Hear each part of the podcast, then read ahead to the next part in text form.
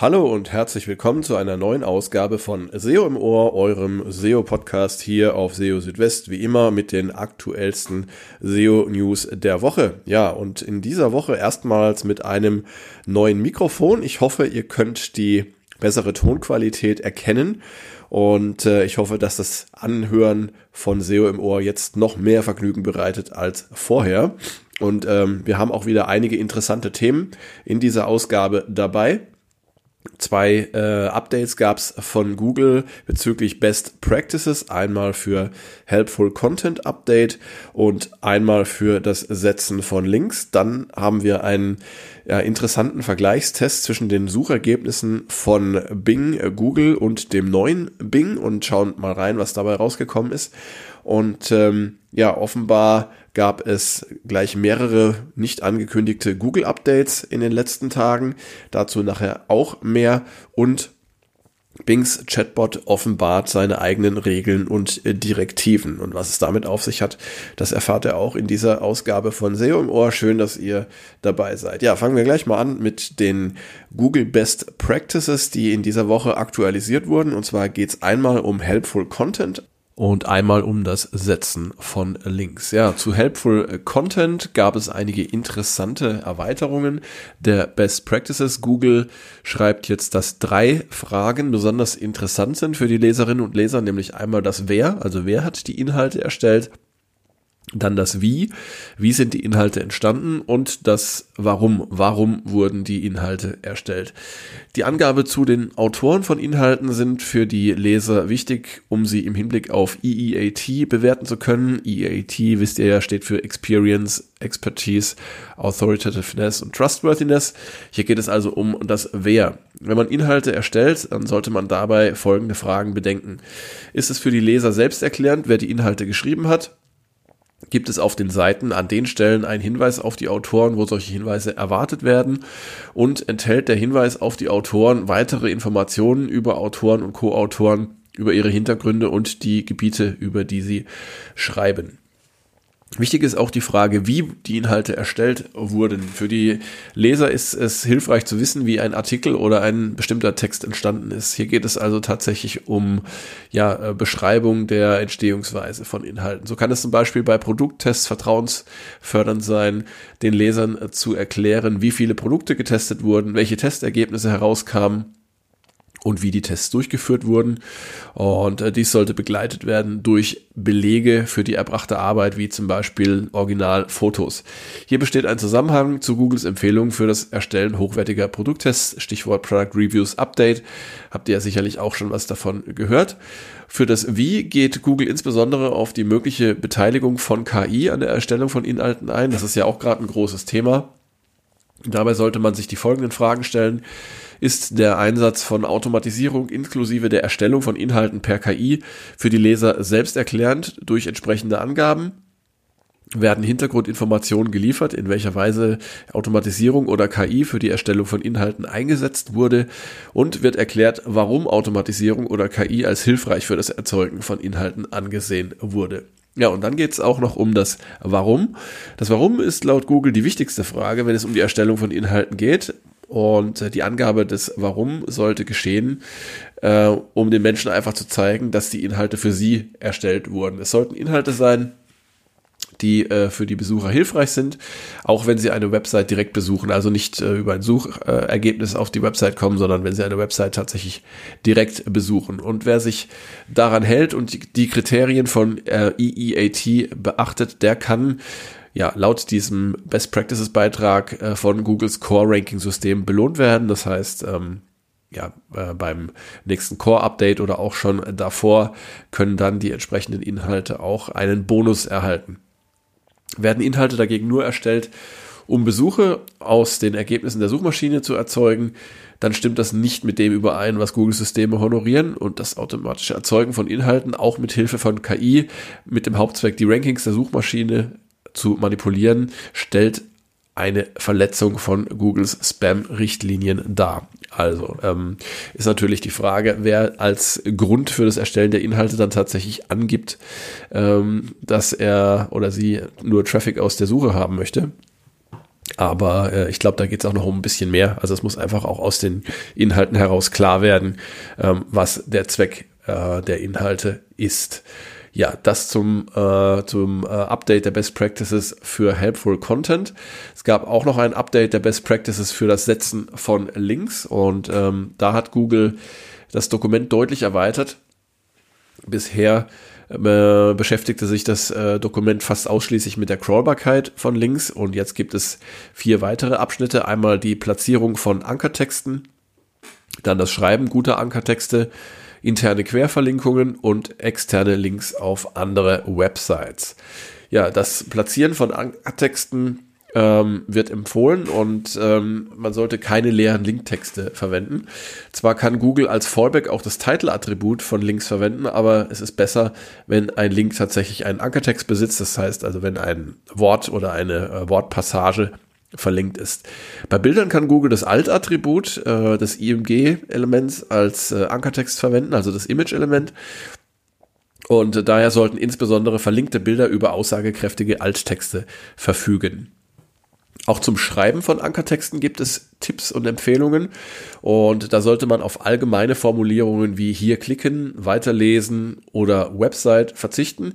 Stattdessen sollte der Text relevant zur Seite sein, auf die verlinkt wird ähm, und der Grund dafür ist, dass ein Ankertext den Kontext für einen Link setzt und die Erwartungen der Leser steuert. Gute Ankertexte helfen Google dabei zu verstehen, worum es auf der verlinkten Seite geht. Und laut Googles Empfehlung sollten Ankertexte auch nicht zu lang sein. Ähm, das ist so ein bisschen im Widerspruch zu, äh, zu dem, was äh, John Müller im Jahr 2020 mal gesagt hat.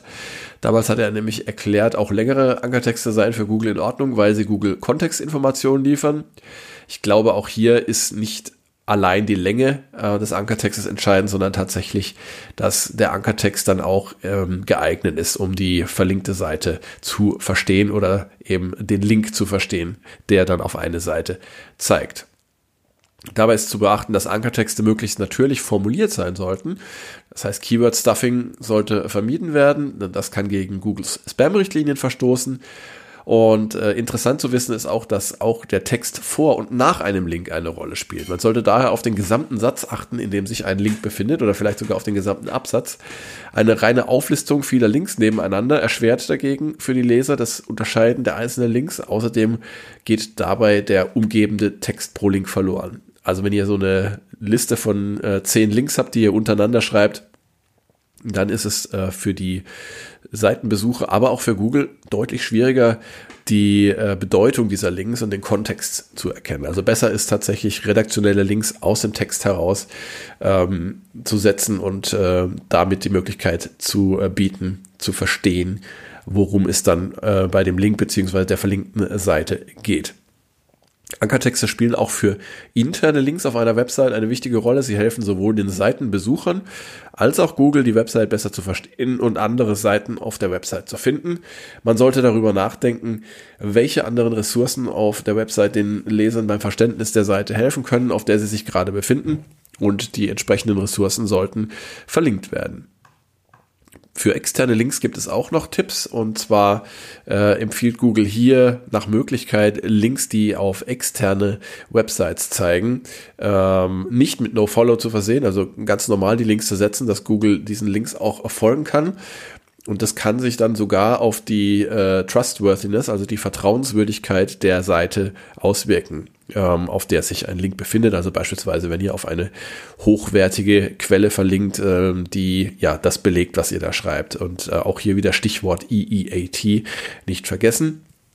NoFollow sollte nur gesetzt werden, wenn ähm, ihr der verlinkten Quelle nicht vertraut oder aber auch bei bezahlten Links, da könnt ihr No-Follow oder äh, Sponsored setzen und bei Links, die von den Seitenbesuchern eingefügt werden können, also User-Generated Content, die solltet ihr entweder auf No-Follow oder UGC, also UGC setzen, damit dann alles klar ist.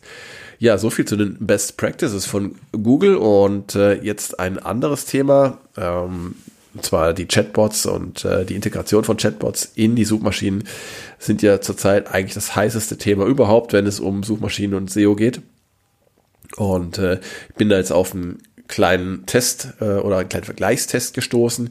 In dem wurden die Suchergebnisse für zehn verschiedene Suchanfragen zwischen Google, Bing und dem neuen Bing verglichen und äh, dann einfach bewertet, äh, welche Variante die besten Ergebnisse erbracht hat. Und äh, auch wenn natürlich dieses Testergebnis sehr subjektiv ist und nach keinen äh, streng wissenschaftlichen Kriterien erfolgt ist, fand ich es doch aufschlussreich zu sehen, dass bei ja acht von zehn Suchanfragen äh, Bing bzw. Bing mit Chat die beste Antwort lieferte. Google konnte tatsächlich nur in zwei Fällen äh, punkten und äh, ja, das äh, lässt natürlich schon so eine Richtung erkennen, in die sich die Suchmaschinen in Zukunft entwickeln werden. Ähm, man muss natürlich dazu sagen, dass die Auswahl dieser Suchanfragen, dass die sehr ja, willkürlich war und dass da natürlich nicht alle Arten von Suchanfragen und Search Intents abgedeckt werden konnten. Aber ich glaube, das war auch gar nicht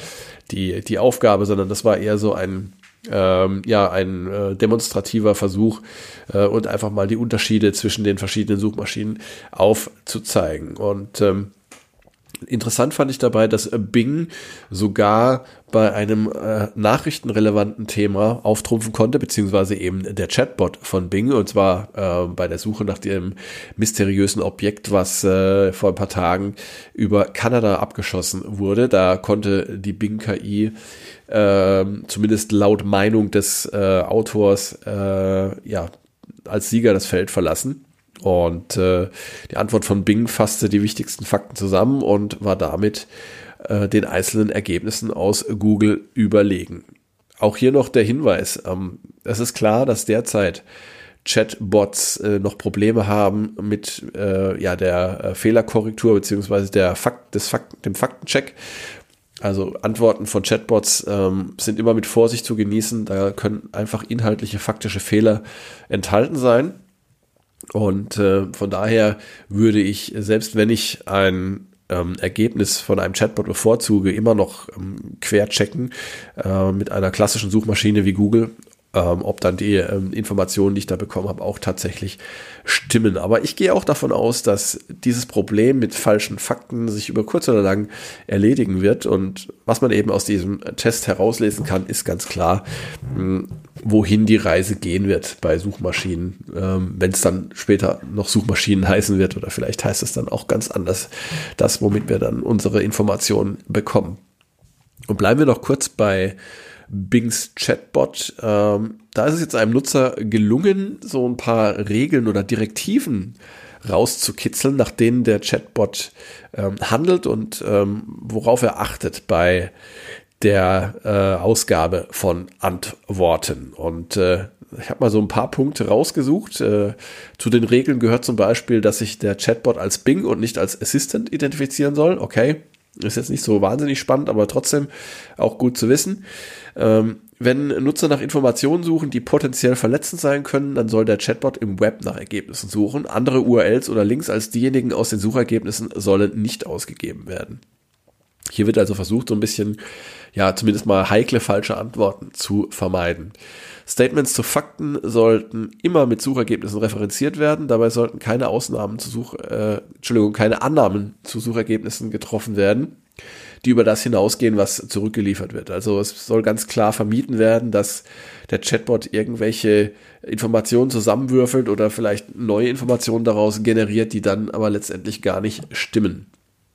Es können Informationen aus verschiedenen Suchergebnissen genutzt werden, um umfassende Antworten zu geben. Das ist äh, relativ einleuchtend. Und nach einer Antwort äh, kann der Chatbot nach Anzeigen für hilfreiche Produkte oder Dienstleistungen suchen. Das ist natürlich so diese Monetarisierungsgeschichte, denn ja, nur mit Anzeigen verdienen Suchmaschinen wie Google oder Bing äh, Geld. Und ähm, ja, Bilder dürfen nicht Teil der Antworten sein, zumindest noch nicht, weil äh, die Chatbox zumindest derzeit keine Bilder unterstützt. Und es bestehen allgemein Regeln, um verletzende oder beleidigende Antworten zu vermeiden. Also ganz interessant. Es gibt auch noch ein paar mehr Regeln. Könnt ihr euch selber mal anschauen im Beitrag auf SEO Südwest. Und äh, ja, dann weiß man zumindest schon mal, ähm, nach welchen Regeln äh, Bings Chatbot hier funktionieren soll. Ja, und dann auch noch ein größeres oder gleich zwei größere Google-Updates, die es vermutlich in den letzten Tagen gegeben hat, nämlich das eine vom 9. bis 11. Februar und dann ein weiteres am 14. Februar. Das Ganze dann nach dem äh, schon berichteten mutmaßlichen Google-Update am 4. Februar. Also es tut sich einiges auf den Suchergebnisseiten von Google in puncto Dynamik. Ich habe auch mal selber ein paar Websites rausgesucht und mir den Sichtbarkeitsverlauf angeschaut und bin dann auch tatsächlich äh, auf ja, deutliche Abweichungen äh, gestoßen, teilweise am rund um den 10. Februar. Also da scheint sich wirklich irgendwas getan zu haben, ohne dass man jetzt genau weiß, was das war, denn Google hat sich ja dazu nicht geäußert, aber auch im Webmaster World Forum, wo ich ja dann auch immer nachschaue, ähm, gab es tatsächlich einige Berichte über stark veränderten Suchetraffic und das äh, spricht also auch sehr für mutmaßliche Google Updates in diesem Zeitraum. Und ja, wer so ein bisschen auf den Update-Kalender schaut, der wird äh, bemerkt haben, dass es jetzt schon so langsam mal wieder Zeit wird für das nächste Google Core Update. Eigentlich äh, wäre so Dezember oder Januar Zeit gewesen. Allerdings haben sich ja das Helpful Content Update und das Links-Spam Update vom Dezember ziemlich lange hingezogen bis in den Januar hinein. Deshalb hat Google wahrscheinlich das äh, nächste Core-Update so ein bisschen zurückgehalten. Aber ich rechne mal stark damit, dass das jetzt auch in nächster Zeit kommen wird. Ja, und äh, damit sind wir auch schon wieder am Ende dieser Ausgabe von SEO im Ohr. Ich freue mich sehr, dass ihr wieder dabei gewesen seid und äh, kann euch nur ans Herz legen, auch wieder, wenn ihr Fragen äh, oder Kritik oder Feedback allgemein habt, dann Schreibt mir gerne an info.seo-südwest.de. Auch wenn ihr Themenwünsche habt, äh, reicht die gerne ein und ich will schauen, ob ich die dann auch berücksichtigen kann. Und die nächste Ausgabe von SEO im Ohr gibt es dann in etwa einer Woche. Und bis dahin, ihr wisst ja, halte ich euch auf SEO Südwest auf dem Laufenden jeden Tag mit den aktuellsten SEO News. Dann erstmal eine gute Zeit für euch. Macht's gut. Ciao, ciao. Euer Christian.